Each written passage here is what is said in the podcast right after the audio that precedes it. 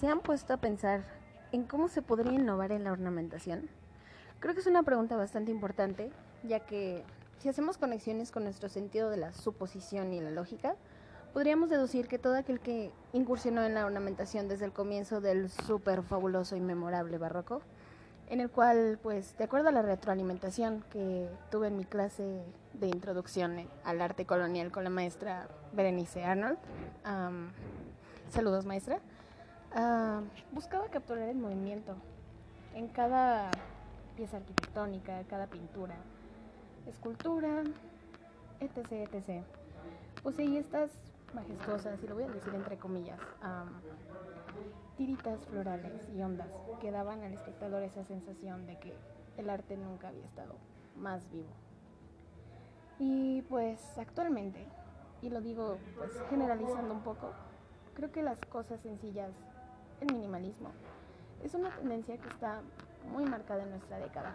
Y pues considero que el sintetizar el barroco es una manera de hacerlo vigente en nuestros tiempos y un tanto más atractivo, aunque realmente el barroco pues no necesita sobresalir, sobresale por sí solo.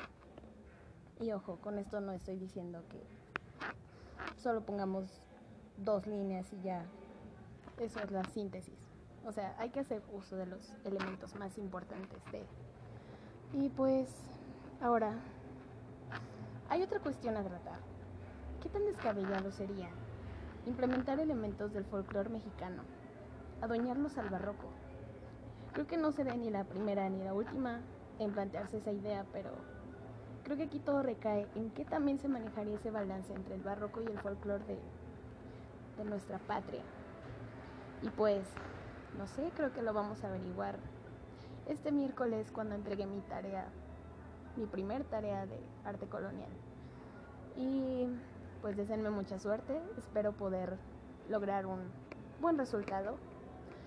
Y este podcast fue bastante breve, dado que estoy en horario de trabajo. Mi jefe francés ya me está viendo feo, piensa que estoy hablando por teléfono, solo estoy grabando un podcast casero que probablemente nadie va a escuchar más que mi maestra. Saludos maestra, de nuevo. y pues estaremos de nuevo aquí en otro podcast próximamente. Au.